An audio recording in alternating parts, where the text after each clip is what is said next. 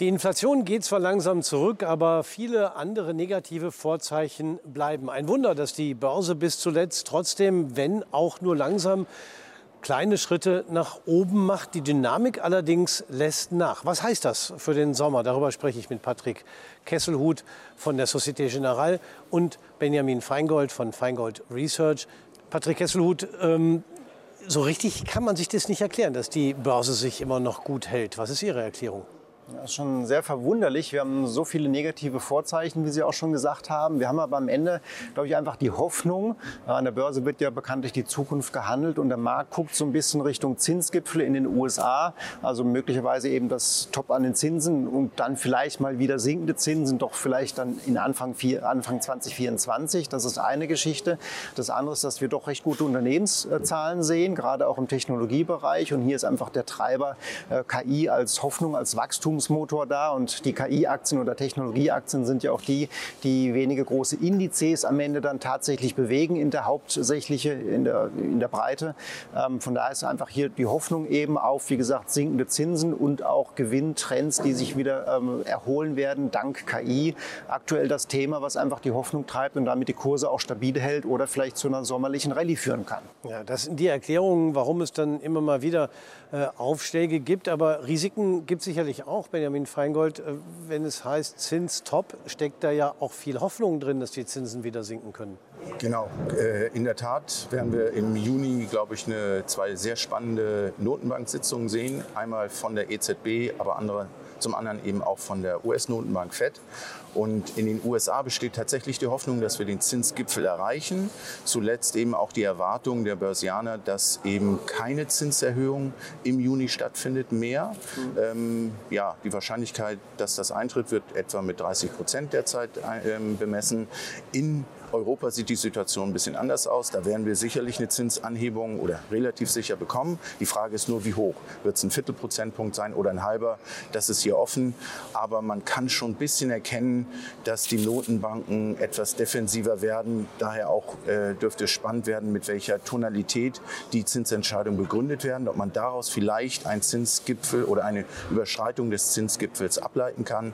Das wäre natürlich ein positiver Faktor ähm, für die Märkte äh, insgesamt. Wie wichtig dieser Punkt offenbar ist, hat man ja auch in der vergangenen Woche gesehen, als äh, ich glaube, es waren die offenen Stellen bekannt gegeben wurden. Es waren mehr als erwartet und schon ging der Markt runter. Wo ist da der Zusammenhang? Genau, äh, in der Tat. Also man sieht, dass jede und das haben ja auch die Notenbanker gesagt, wir schauen auf die Wirtschaftsdaten, wie haben die sich entwickelt und passen entsprechend an.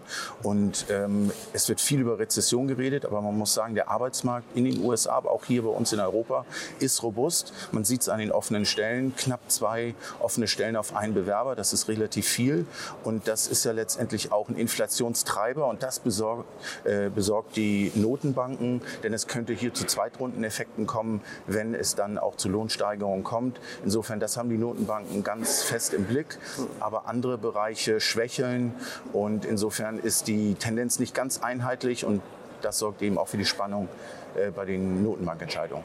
Ein anderes Thema, was gar nicht so groß in der Oberfläche war, aber wo man darauf geguckt hat, Patrick Kesselhut, waren die äh, Konjunkturaussichten in China. Denn äh, da hat es Stimmungsindizes Mitte der Woche gegeben, die waren schlechter als erwartet. Und alle Welt dachte ja, wenn Corona vorbei ist in China, dann gibt es das große Revival. Ähm, diese Einstellung äh, hat dann zu einer gewissen Ernüchterung geführt. Wie äh, stark könnte eine schwächere chinesische Wirtschaft die Weltwirtschaft äh, auch nach unten drücken? Ja, normalerweise würde das schon eher die Kurse belasten, das ist richtig. Aber im aktuellen Umfeld eben auch wieder eins dieser Verwunderlichkeiten, dass hier nicht so der Markt nicht so sehr darauf schaut, was dort passiert. Ähm, am Ende ist es vielleicht einfach so, ähm, viele Anleger sind und auch große Fonds sind nicht richtig oder nicht sehr stark investiert. Das heißt, relativ viel Geld sagt, wie man so schön steht, äh, an der Seitenlinie und wartet erst noch darauf, investiert zu werden. Wir merken es auch bei den Anlegern, mit denen wir sprechen selber, die sind sehr, sehr vorsichtig zurzeit. Und da kann es einfach sein, dass wir so kleine Bewegungen, wir sind jetzt relativ lange auch seitwärts gelaufen in großen Indizes, scheinen uns nach oben rauszuarbeiten, dass dann einfach hier der Drang zu investieren, die Rallye zu verpassen, nicht dabei zu sein, größer ist, man eben solche Themen erstmal ausblendet. Es kommt eben auch, und das war bei Ihnen so ein bisschen rauszuhören, darauf an, was die Börse aus den Daten so macht, die es gibt. Also ob äh, positive Nachrichten noch positiv, äh, zu positiven Reaktionen führen oder nicht und äh, wie man wie stark man auf negative Faktoren reagiert. Wie ist da, Benjamin Feingold, im Moment die Stimmung an der Börse? Wie schätzen Sie das ein? Ja, die Stimmung an der Börse ist tatsächlich so, dass äh, wenn zu starke Wirtschaftsdaten kommen, äh, tatsächlich auch die Sorge eben äh, vor den Notenbankentscheidungen herrscht, dass eben doch ja, vielleicht der Zinsgipfel noch nicht erreicht ist. Äh, denn die Marktteilnehmer, wenn wir ein bisschen weiter ins Jahr hineinschauen, im zweiten Halbjahr sogar mit Zinssenkungen in den USA zumindest rechnen. Mhm. Und das würde ja konterkariert werden, wenn wir wirklich eine starke Wirtschaft haben im Allgemeinen und äh, die Inflation auf einem hohen Niveau bleibt. Da haben wir zwar zuletzt Beruhigung gesehen, das beruhigt sich alles äh, in den USA und bei uns in Europa, aber wir sind ja noch lange nicht bei dem erklärten Inflationsziel der Notenbank angekommen von 2 Prozent. Da sind wir ja noch das zwei- bis dreifache drüber hinaus. Also das muss man sehen, wie sich das entwickelt. Und ja, in dem Kontext äh, sieht man eben auch, wie die Märkte dann reagieren, wenn die einzelnen Wirtschaftsdaten rauskommen. Tja, und ähm, ein Punkt ist sicherlich auch, äh, wenn die Zinsen zu stark angehoben werden, dann äh, könnte man erst recht das Wirtschaftswachstum abwürgen. das will man eben nicht. Heißt das dann am Ende, äh, dass die Notenbanken einen Balanceakt probieren, der einfach nur auf einem höheren Zinsniveau stattfindet, Patrick Hesselhuth? Es sieht wohl danach aus, äh, also ein Balanceakt in jedem Fall. Und ähm, Frage ist natürlich auch, wie die Inflation äh, zurückkommt. Die ist ja schon auch relativ stark zurückgekommen. Man darf das ja nicht vergessen. Wir sind von Niveaus von über 10 Prozent gefallen auf zuletzt USA so grob um die 5 Prozent, Europa 7, also noch ein Stückchen drüber. Aber so diese ganz große Delle, da arbeiten wir uns wirklich nach unten durch.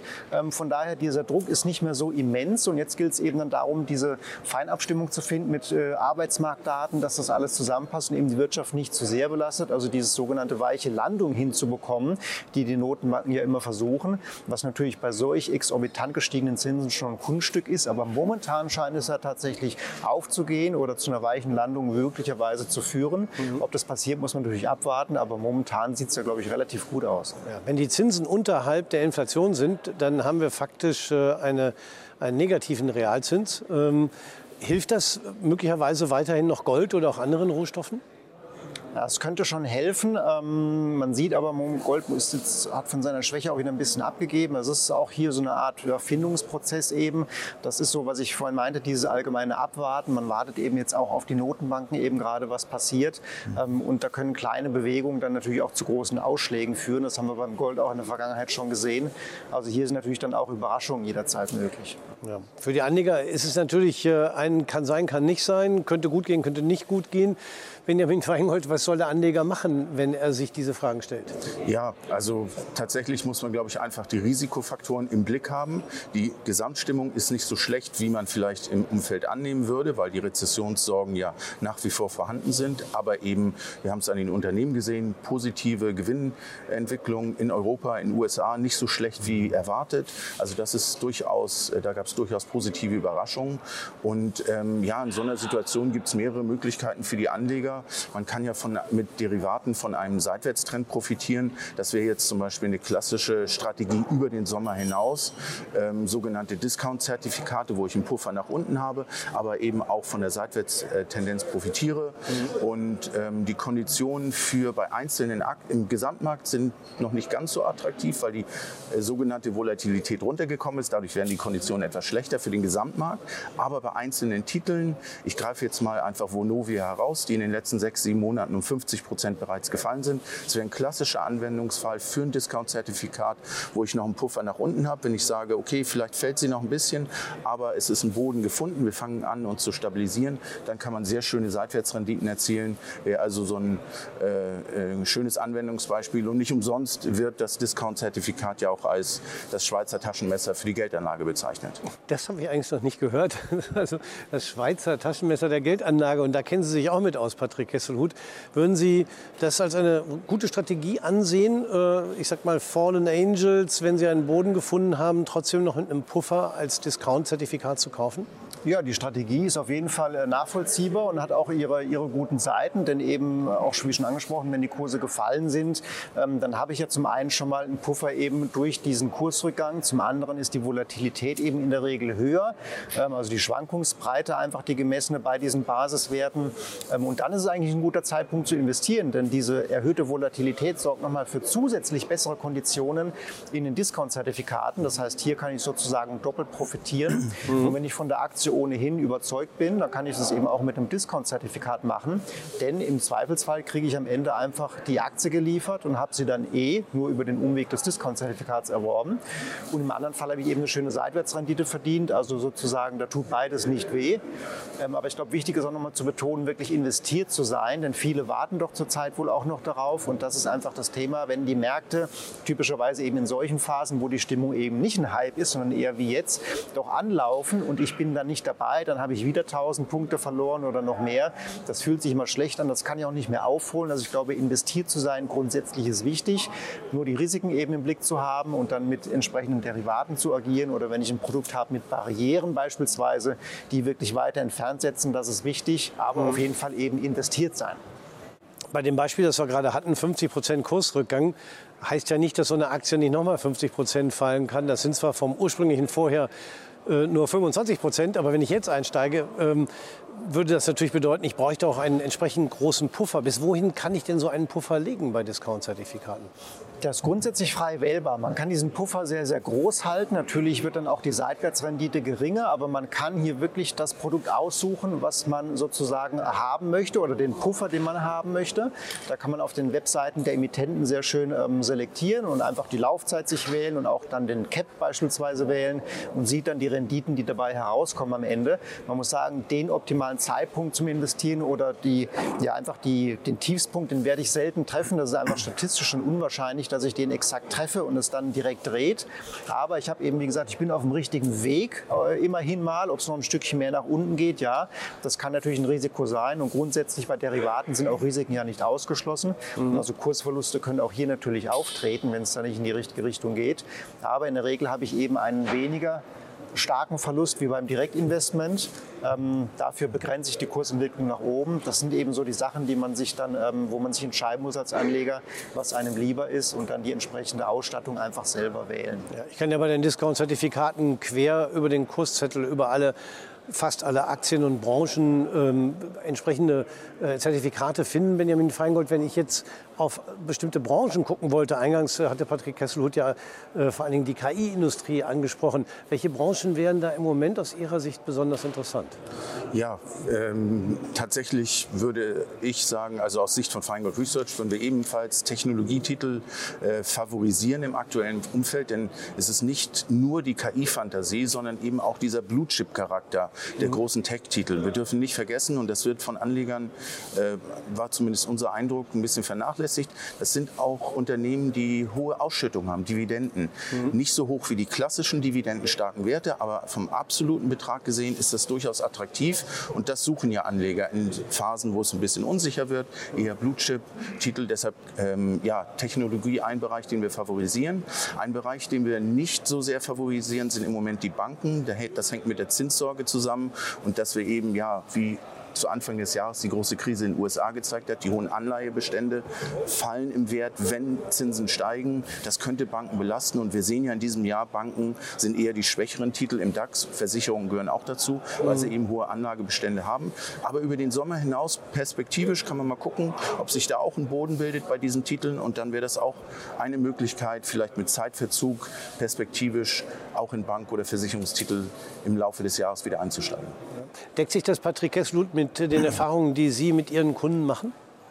Also wir sehen bei den sozusagen bei den umsatzstärksten Basiswerten im Derivatebereich neben DAX, Gold, Euro, Dollar, die Öl, die ständig aber favorisiert sind, tatsächlich eben dann diese Tech-Aktien ganz vorne. Nvidia natürlich zuletzt mit dabei, mhm. aber auch Tesla, Apple. Das sind einfach die großen Werte, die hier ähm, ja, zum Tragen kommen. Und danach kommen die großen deutschen Blue-Chip-Werte tatsächlich dann aus dem DAX, äh, die bekannten. Das sind so die, die favorisierten Einzelaktien tatsächlich.